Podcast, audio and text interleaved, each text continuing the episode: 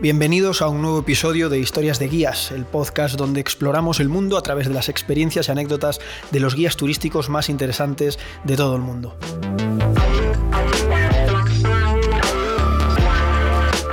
En el programa de hoy tenemos con nosotros a una persona muy interesante. Lleva 28 años trabajando en este sector y concretamente también pues, en esta misma empresa, en Europa Mundo. Y lo tenemos ya con nosotros, Vidal Peiro. Bienvenido a Historias de Guías. Gracias. Vidal Peiro. Eh, pero el nombre, o sea, ¿cuál es tu nombre real? Esa es la eterna pregunta. Sí, mi nombre real es Vidal, nombre de, pila. De, dónde viene Vidal? Sí, pues eh, fíjate, pues es que y mira, y se lo cuento yo siempre a los, a los pasajeros, a los clientes cuando viajamos. San Vidal, San Vidal es San Vitale. Si has estado en Rávena alguna vez, pues San Vitale en italiano es San Vidal, un santo que era un soldado romano. Entonces, mi eh, tatarabuelo nació el día de San Vidal, eran muchísimos hermanos por aquellos tiempos, en esa época ponían el santo del día. Así que mi bisabuelo, o sea, mi tatarabuelo a mi bisabuelo, mi bisabuelo a mi abuelo, mi abuelo a mi padre y mi padre a mí. Bueno, pues soy el quinto, creo. También te voy a decir, es raro porque no es un nombre que se escuche normalmente, pero también al mismo tiempo eh, tuviste suerte. Digo, porque si, si, tu nombre dependía del día que te tocase, podía salir Eustaquio o Pancracio o cualquier cosa. Sí, sí, menos mal, menos mal que le pusieron Vidal a, mi tatarabuelo, porque tuvo algún hermano por ahí, me imagino, con algún nombre más raro, sí. ¿Cómo, te definirías tú en el, en el trabajo, trabajando? Bueno, pues, eh, ¿cómo me definiría? Pues como una persona a la que le gusta compartir los lugares que conoce y mostrarlos y, bueno, pues ayudar a la gente a, a pasarlo bien y llevas, no sé si lo he dicho bien, 28 años trabajando de guía. Ahora en Semana Santa creo que haré 28, sí. ¿Cuántos pasajeros son? 28 años. Uf. ¿Cuánta gente pues has conocido? No lo he calculado, pero sí tiene que ser unos cuantos miles. Si calculamos número de personas por autobús y número de viajes que a lo largo de cada año. casi se podría calcular, pero son muchísima gente. Mucha gente, sí. Vamos a echar la vista atrás, Vidal. ¿Cómo recuerdas? Quiero que me cuentes hace 28 años, la primera vez que te vas a subir a un autobús. Quiero que me cuentes ese momento. ¿Cómo fue? ¿Cómo llegas ahí? ¿Cómo te.? Fue una situación un poco terrorífica para mí. Sí, porque me imagino que como a la mayoría de las personas que agarran por primera vez un micrófono, pues eh, yo me sentí un poco aterrorizado, ¿no? De hecho, pues eh, entré en el mundo de, los guías un poco por, por casualidad eh, y, bueno, pues me surgió la, la oportunidad eh, no la quise desaprovechar, pero ese primer viaje realmente no fue un viaje en el que yo tuviera que lucirme como guía, que contar cosas, tal. Simplemente era un transfer, llevar gente que iba para Andorra uh, y recoger a los que terminaban de Andorra y volvían. sí, pero bueno, da igual. Todos sabemos cómo son los transfer, que aunque no tengas que explicar la Torre Eiffel, hay mil preguntas que te van a hacer. Exactamente. Y yo iba pensando, uh, ¿quién me ha mandado meterme en esto? Pero bueno, y aquí, pues, estás. Aquí estoy, aquí estoy. 28 años después. Y no lo cambio por otra cosa. ¿Qué, es lo que más te gusta de tu trabajo? Si tuvieras que quedarte con algo. Pues me gustan, son varias cosas, eh, porque, porque en este trabajo hay muchos elementos, pero, pero me gusta sobre todo dos cosas. Una, eh, sobre todo conocer lugares, porque siempre a, todos los lugares que he ido, excepto dos o tres que ya conocía, viaje de fin de curso a Italia, este tipo de cosas, un viaje a Suiza por mi cuenta, tal y cual, todo lo demás lo he ido conociendo trabajando. Entonces, conocer lugares, por supuesto, y sobre todo, pues eh, conocer gente, conocer muchísima gente de, muchas nacionalidades, eh, de muchas edades, eh, de, muchas profesiones, de todo tipo. Entonces, eso enriquece mucho. ¿Cuántos días puedes trabajar al año? Yo, o sea, fuera de tu casa, quiero decir. Sí, yo más o menos calculo todos los años alrededor de unos entre 180 y 200 días, más o menos. Sí, unos 200. Más o, menos medio año fuera de, fuera de tu casa. Sí, sí. ¿Y cómo, cómo haces ese equilibrio entre el trabajo, entre la vida? Digo, porque eso tiene que ser complicado, ¿no? Sí, sobre todo en los primeros años. Era complicado porque pues, eh, no estabas acostumbrado a pasar tanto tiempo fuera, ¿no? pues estabas acostumbrado como cualquier persona a hacer viajes cortos, eh, máximo 15, 20 días, un mes como mucho, pero ya cuando pasas mucho tiempo fuera, cuando pasas sobre todo tus primeras navidades fuera, ¿no? fuera de la familia, pues eh, se hace un poquito duro, pero luego te vas acostumbrando. Y claro, van pasando los años, va pasando el tiempo, te acostumbras y se convierte en una forma de vida. Eh, realmente mi, mi, manera de vivir es viajar. Yo en cuanto paso más de una semana en casa, que es rara vez que paso más de una semana seguida en casa, ya necesito, necesito viajar, necesito moverme.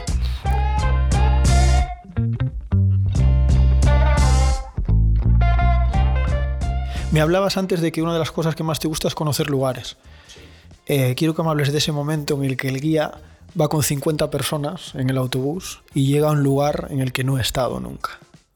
¿Te ha pasado?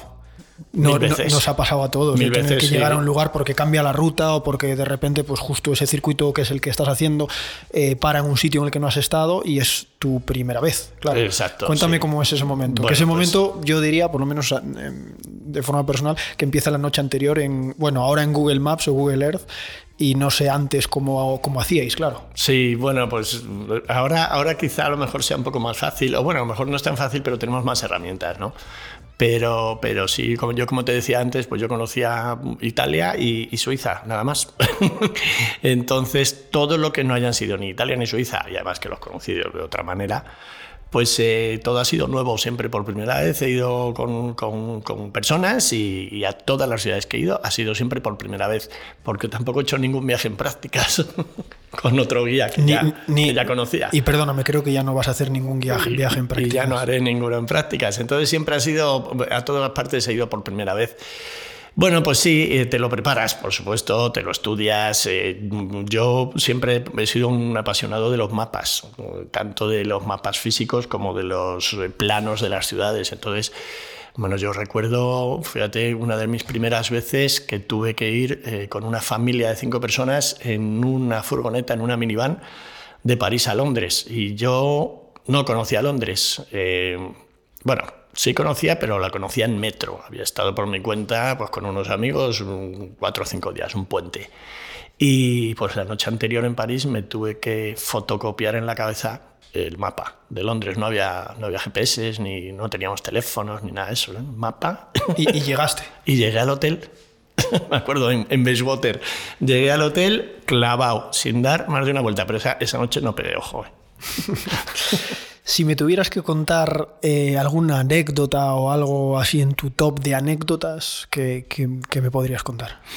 Uf, anécdotas hay muchas, eh, muchísimas. Eh, pero, por ejemplo, pues eh, muchas veces mm, en los días hablamos de despistes de clientes, eh, vamos a poner, pero, pero voy a hablar de un despiste mío. Ah, vale. vale, primero vamos a hablar de ti, después vamos a la otra parte. Exactamente, sí, pero voy a hablar de un despiste mío, pues, pues fue también hace mucho, y claro, inexperiencia. Pues yo creo que fue mi, segundo, mi segunda temporada o algo así. Eh, tenía un grupo que empezaba en Barcelona. Yo subía a Barcelona en autobús desde Madrid eh, llegué al hotel de donde salíamos porque en aquella época, Mundo Joven, teníamos etapas nocturnas y hacíamos Barcelona-Ámsterdam con dos conductores en la noche. Y bueno, como llegué, me sobraban tres horas o algo así, dejé la maleta en la recepción, me la guardaron y me fui a dar un paseito por el centro de Barcelona. cuando, cuando regresé, pues ya había gente de los que, de los que hacían el viaje, ¿no? Estaban por allí, pues por la puerta del hotel, ya de donde salíamos, del Hotel Park, me acuerdo, allí cerquita de la estación de Francia, Barcelona. Y, nada, pues saqué mi listado, iba con mi mochilita, ¿no? Y saqué mi listado, empecé a pasar lista, pam, pam, pam, tu, tu, tu, Pepito, Juanito, Pepita, ta, ta, ta. Venga, pues estamos todos. Bueno, pues venga. Si estamos todos, pues nos vamos. Y nos fuimos. Y se me olvidó totalmente coger la maleta que estaba en la recepción. ¿Y la dejaste allí? La dejé, la dejé allí. Y bueno, me di cuenta, me di cuenta, pues cuando paramos la primera parada que hicimos en un área de servicio por ahí ya a la frontera, a la Junquera, que le dije al conductor, digo, sí, yo no te he dado mi maleta, ¿verdad? Y dice, pues no lo sé, con tantos, ya nos pusimos a mirar y digo, no, yo voy a llamar al hotel, llamé al hotel desde una cabina, porque no había móviles, y justo ahí estaba. Ahí estaba. El viaje era de una semana. Así que bueno, pues eh, cuando llegué a Ámsterdam al día siguiente, después de hacer la visita y en el tiempo libre, pues me tuve que ir de compras a comprarme ropa. Es, complicado. Yo he sufrido una pérdida de maleta eh, volando y hacer un circuito entero sin maleta, sin tus, bueno, sin las cosas que llevas un poco para trabajar y es complicado. Y me pasó también una muy parecida de unos pasajeros saliendo aquí de Madrid. Llegamos a Burdeos para dormir y cuando me bajo del autobús me dan un papel con un número, el 35 y el 36 Y claro, yo me quedo mirando para ellos, pero esto qué es? Y me dicen, las maletas. Y yo, pero ¿cómo las maletas? Esto son dos tickets. Bueno, pues resulta que los, los, pasajeros le habían dado las maletas al de recepción del hotel en Madrid, que les dio un ticket, en plan, cuando vengas a por tus maletas. Y claro, pues se dejaron las maletas en Madrid, estuvieron cuatro días sin maletas, bueno, un lío. Em, quiero que me cuentes alguna anécdota o alguna experiencia eh, que haya sido inolvidable o que te haya marcado, para bien o para mal. Bueno, pues mm, hay muchísimas, ¿no? Inolvidables, pero eh, por ejemplo, una, una de ellas fue que, mm, y, no, y no fue hace mucho, justo antes de la pandemia, yo creo de 2019, em, viajando con un grupo religioso, eh, tenemos todo tipo de grupos, ¿no? Eh, aparte de los clientes individuales, que cada uno compra su viaje desde su país y luego los juntamos y hacen todo su viaje, pero también tenemos grupos pues, eh, de, determinados gremios o de, pues, de, estudiantes o grupos de quinceañeras o grupos también religiosos. ¿no? Entonces, con un grupo religioso que además pues es un grupo que, ya ha viajado muchas veces con nosotros y que pues el que viene a cargo del grupo es un un cura, un sacerdote, muy simpático además, eh, tenemos buena relación, pues eh, en, ese viaje eh, dos personas del grupo se casaban y los casó el cura. ¿Pero dónde? En Ávila, en el convento de Santa Teresa. pues esa misma mañana, yo no, ni sabía, dice, hoy... ¿Por qué en Ávila? Pues teníamos, era un viaje que teníamos por, por España, todo lo que era Castilla-León, Castilla-La Mancha, Andalucía y Marruecos. Entonces, empezando el viaje, pues eh, teníamos eh, Segovia y Ávila. Entonces, eh, pues me dijo el cura por la mañana, dice, oye Vidal, que luego cuando vayamos a Ávila tenemos una misa que hemos, habíamos pedido una, una misa, un tiempo para una misa allí, y dice, voy a casar a, a, a dos de los clientes. Y entonces me dijo, dice, si tú, por favor, me pudieras eh, llevar mi cámara él tenía una cámara muy, muy, buena, que hace muy buenas fotos de todos los viajes. Dice, ¿puedes llevar mi cámara y hacer tú las fotos de la boda? Entonces pasaste de guía en un momento a ser casi testigo. Fotógrafo, de la boda, incluso monaguillo, porque también me puse a encender todas las, las velas de la, iglesia, Porque era el único que llevaba mechero, ¿no? Yo por aquel entonces fumaba. Así que, no, y fue, fue muy bonito y muy emotivo, ¿no? Porque que dos personas del grupo se casen, que las case el jefe de grupo y, luego encima que me toque a mí ser fotógrafo, pues Sí, no, no, son cosas que obviamente se quedan, se quedan no, Eso no se olvida nunca. Para ellos y para ti, claro, obviamente. ¿Hay algún objeto que hayas encontrado alguna vez en, no sé, hoteles, en el autobús, algo así raro que alguien se haya dejado?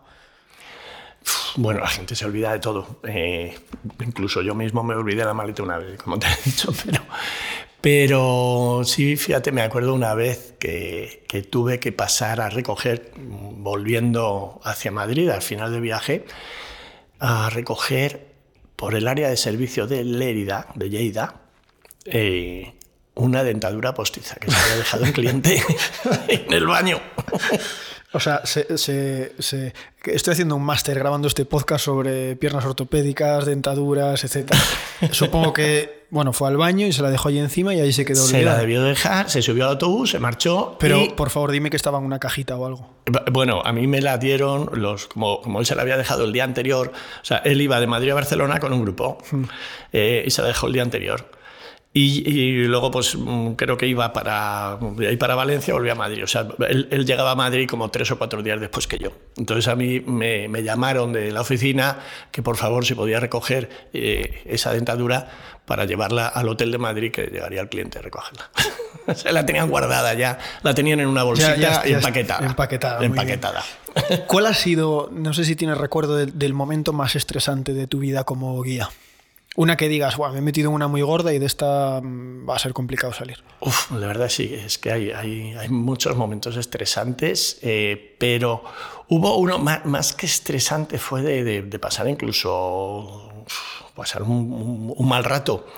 Eh, un día volviendo de, Capri, eh, hicimos pues la excursión que hacemos a Capri pues todos los domingos y tal, pues, pues volviendo de esa excursión en el barco de Capri a, Nápoles, pues eh, se desató una tormenta, mm, pero tremenda. O sea, empezó, empezó el viento fuerte, olas. El capitán, yo no sé si, si es que se puso nervioso o lo que fuera, pero yo vi, y no tengo experiencia yo en, en, en, dirigir barcos, porque nunca he dirigido ninguno, pero para mí que él no tomaba las olas de frente sino que iba de lado. Entonces yo digo, este nos va a volcar. Y entonces mm, sí que, o sea, el barco se, se, se, se, balanceó y son barcos grandes, sólidos, se balanceó, pero mucho. Yo tenía clientes que iban fuera, a la parte de arriba yo decía, bueno, alguno se cae. O sea, mm, mm, fue terrible. ¿eh? ¿eh? de hecho, bueno, todo se cayó dentro del barco, para, para arriba, para abajo. Eh, la gente, pues, mareada, pues, eh, gente vomitando. Bueno, o sea, tremendo. Fue que yo en un momento dije, se vuelca. Eh, solamente me ha pasado eso una vez. Mira que habré hecho esa travesía miles de veces. Sí, normalmente es una travesía también muy tranquila, muy agradable. Muy tranquila, pero ese día fue espantoso. O sea, iba con otro compañero, con Alfonso, y los dos nos mirábamos como diciendo, madre mía, a ver si salimos de esta. Supongo que en estos 28 años alguna anécdota sobre fronteras tienes, ¿no? Normalmente en las fronteras lo que pasa es que se hace un control. Bueno, ahora las fronteras de, la Unión Europea están abiertas en general. Eh, pero bueno, normalmente se hace un control y se mira, pues hay gente que necesita visado. ¿Tienes alguna historia de alguien que se haya quedado ahí o que se haya... Sí, sí, la verdad que... Y, ahora la cosa es más fácil, ¿no? Por, por, el tema de fronteras y sobre todo desde que se creó el espacio Schengen y, y muchas, muchos de los países que, que no eran de la Unión Europea entraron, pero yo me acuerdo de los países del este, pues por ahí, los primeros años que, que yo trabajaba, eh, pedían visado a la mayoría de los países de Latinoamérica, les pedían visado en, Polonia, en la República Checa, en Hungría, eh, en Eslovaquia.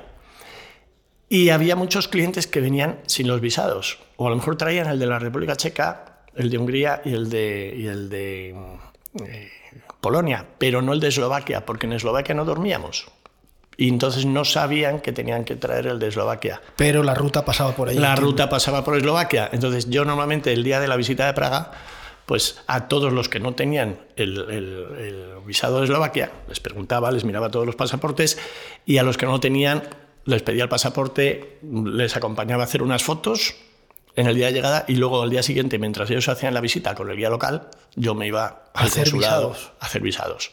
Sí. ¿Qué ocurre? Que había una chica que le faltaban los tres, el de Polonia, el de Hungría y el de Eslovaquia. Solo vino Era, con el de... Eran muchos sí, visados. Una chica venezolana, me acuerdo. Y, y, entonces a mí me dio tiempo a hacerle dos en el mismo día. Le hice el de Polonia y el de Hungría, pero el de Eslovaquia no se lo pude hacer. No, al revés, el de Eslovaquia y el de Polonia. El de Hungría no se lo pude hacer, no me dio tiempo. Y, y se quedó allí. Y al pasar, al llegar a la frontera eh, con, con, de Eslovaquia con Hungría, eh, se tuvo que quedar allí. Yo de todos modos ya um, lo había ido hablando con, con una compañera que, que, vivía en Viena, bueno, compañera, una guía local de Viena, para, para que me ayudara con eso y, y, nada, se tuvo que quedar allí en la frontera la pobre. Eh, contratamos para que le mandaran un, un, taxi a buscarla allí y la llevaran a Viena y nos esperaran en Viena. O sea, ya, no, ya, ya no, está en la frontera ahora mismo. No, ya no está, ya no está. Pero, pero se tuvo que quedar allí, la pobrecita se quedó allí. Encima, además, era, eran unas fronteras muy ásperas. O sea, te trataban fatal, eh, veías como gente de otros autobuses, de los autobuses locales de allí, los autobuses polacos, los autobuses húngaros, tal, checos, les, les daban, les llevaban una bandeja con cafés, les llevaban eh, Coca-Colas, botellas de vino, tal, a los, a los guardias, ¿no? Para que... Y entonces pasaban rápido y a nosotros nos dejaban allí. Porque y yo nunca he querido eh, ya, pasar por ahí, eso, fomentarlo. Entonces, pues yo mm, ya les decía a los clientes, pues cuando nos toque, cuando nos quieran dejar. Porque normalmente en las fronteras, eh, aleatoriamente, suelen abrir el autobús y bajan un par de maletas y, y, bueno, miran en algunos lugares. ¿Te ha tocado alguna vez de alguna maleta rara, sospechosa o algo extraño que hayan detectado ahí? No, afortunadamente no. Eh, pero sí me han hecho sacar todas las maletas y abrirlas todas y varias Norm normalmente eso suele, te suele pasar el día que tienes, que tienes mucha prisa. Sí, que tienes que tomar siempre. un ferry, que tienes que. Eso es una ley de Murphy. Lado. Ese día es cuando tienes que bajar todo. Eso es una ley de Murphy. Cuando tienes prisa o cuando tienes clientes que tienen que llegar porque ese mismo día tienen su vuelo por la noche, suelen pasar esas cosas. ¿Qué, qué, ¿no, ¿Tienes recuerdo de cosas que te pide la gente que sean raras? O sea, peticiones raras de la gente a veces que dices tú, pero. Que se puedan contar. Bueno, raras, raras. Bueno, sí, ha habido más de un cliente que me, ha preguntado, pues, eh, dónde era la zona de las chicas, ¿no? O cómo podían conseguir chicas. Y yo, pero ¿qué tipo de chicas? ¿no? bueno, ya se entiende. Eso sí, sí, clientes que viajan solos, pues muchas veces. Pero, pero luego, mm, cosas raras, pero la verdad que entrañables, muchas veces clientes que me han preguntado cómo se puede ir al pueblito de donde era su abuelo y tal y cual, y eso, eso, eso mola. Hmm, sí, bueno, porque son, eh, bueno, otro tipo de experiencia, ¿no? A veces gente hace viajes para, no solo para conocer París, sino para conocer de alguna forma pues de dónde vienen sus antepasados o, su familia. Estamos trabajando en Europa, eh, bueno, ya está empezando a pasar en, muchos lugares más allá de Europa, ¿no? Pero el turismo masificado, ¿no? Esas ciudades que ya están, que uno quiere ir a la Torre Eiffel y ya tiene muchas filas, que uno va a Venecia y está, bueno, pues muy... Eh, con, con mucha gente. Em, ¿Cómo crees que hay que trabajar el turismo o cómo crees que tiene que evolucionar el turismo para, bueno, pues para seguir haciendo de alguna forma que sea sostenible y también que no, no sé si está bien dicho la palabra, pero que no machaque eh, lo local, ¿no? Lo, único, lo genuino de, todas esas ciudades. ¿Cómo crees que tenemos que trabajar nosotros como guías, pero también las empresas, los turistas, todo? ¿Hacia dónde vamos? es complicado porque cada vez, afortunadamente, en el mundo, pues hay más personas que, que tienen capacidad económica para viajar. Y Porque es un derecho. Que en los últimos 28 años tú habrás notado también ese cambio de ese cambio y esa evolución de pasajeros, ¿no? Sí, sí, sí, sí, sí. Eh, eh, cada vez eso, afortunadamente, pues hay más gente que tiene oportunidad de viajar, pues porque, pues eh, eh, la calidad de vida va aumentando en, países que a lo mejor no la tenían antes, el, nivel de vida, el nivel de ahorro. Entonces, pues cada vez afortunadamente hay más personas que, que, pueden viajar y que tienen derecho a viajar, porque viajar es un derecho. O sea, yo creo que es un derecho. Ahora, ¿cómo se administra eso? Pues ahí tienen un trabajo enorme, no solamente los que nos dedicamos al sector del turismo, las empresas turísticas eh, y los trabajadores, sino las administraciones hay, mm, es, muy triste ¿no? que, en determinadas ciudades pues, mm, haya vecinos que no pueden vivir en, su calle, en su barrio, porque está invadido. Entonces, la solución, la verdad, que es complicada, es difícil. Yo creo que las administraciones tendrían que, que emplear más recursos en, en, este tema y no solamente esperar que el turismo les dé el dinero de, los impuestos indirectos, que es, que es, lo que les está llenando los bolsillos. Hay que invertir mucho, hay que invertir y hay que especializarse y, y caminar hacia otro, hacia otro esquema. Pero por supuesto, todo el mundo va a querer ir a ver la Torre Eiffel, todo el mundo va a querer ir a Venecia, todo el mundo va a querer entrar a la Sagrada Familia. Eso está claro. Pero hay que plantearlo de otra manera. La solución es muy difícil. Yo no la tengo, pero... La buscaremos. Pero hay que buscarla. Hay que, buscarla. Em, en la última parte de la entrevista del programa, me gusta preguntar la típica pregunta que te pregunta todo el mundo 50.000 veces, 10 veces cada pasajero, cada día, etc. ¿Cuál es tu ciudad favorita? Em, pero quiero, que, me, quiero que, te lo lleves a una cosa personal. Es decir, quiero que me digas una ciudad a la que te gusta ir, a la que siempre quieres volver y que realmente disfrutas y por qué. Mm, eh, si me vas a decir París, ya sé que tenemos que visitar la Torre Eiffel, pero seguro que hay algún punto de París que te guste. ¿A, dónde te gusta regresar siempre o, dónde disfrutas mucho? Uf, hay muchísimas, claro, lógicamente, pero esa, esa, respuesta no vale. Porque tú me has preguntado por una, hay muchísimas. me encantan todas y cada una tiene su encanto. Pero fíjate que hay una, hay una que a mí me gusta especialmente, eh, que es Ámsterdam. Ámsterdam, bueno, me, río, no sé, si, no, sé si seguir preguntando qué es lo que te gusta hacer en Ámsterdam, si es legal, si, bueno, legal en Ámsterdam es, pero... Bueno, a ver, no, no, es, no es por el, tema del barrio rojo y por el tema de los coffee shop, no, no, no, no es por eso, es, es por la ciudad en sí. Lo primero, la ciudad me parece una belleza. O sea, me parece una ciudad bonita. Y diferente. Eh, diferente, esa ciudad que está estructurada así como una tela de araña, con canales, eh, con esas construcciones, esos edificios, esas casas tan antiguas, eh, con esas fachadas, con, o sea, es una ciudad que es bonita para pasearla, ya sea a pie, ya sea en bicicleta, ya sea tomando un barquito.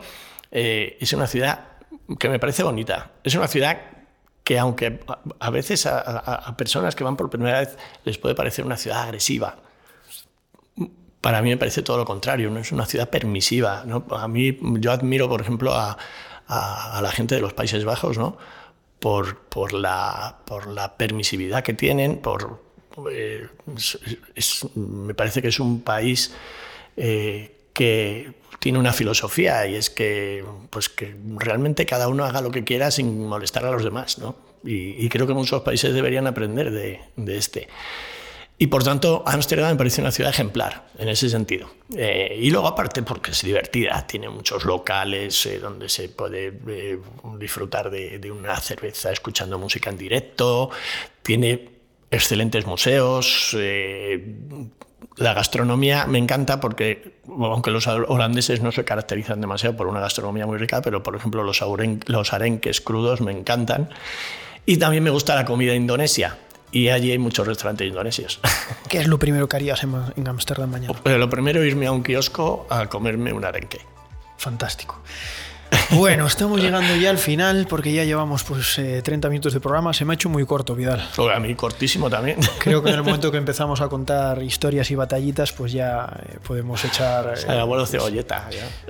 No, no, bueno, pero no, todos los podcasts que estoy grabando me está pasando con todo el mundo porque realmente uno empieza a hablar y, y también es cierto que como demostráis tanta pasión en vuestro trabajo, es una cosa que, que se nota que os gusta hablar y que realmente la disfrutáis. Muchísimas gracias por venir y compartir con nosotros tu historia. Y como decía, pues ya no nos queda tiempo para, para más. Eh, gracias por escuchar. Recordad que nos podéis seguir a través de Instagram y podéis escuchar todos los programas en nuestra página web historiasdeguías.com o a través de Spotify y Apple Podcast. Nos vemos en el próximo episodio de Historias de Guías. Muchísimas gracias, Vidal. Muchas gracias a ti, Jairo. Un gusto.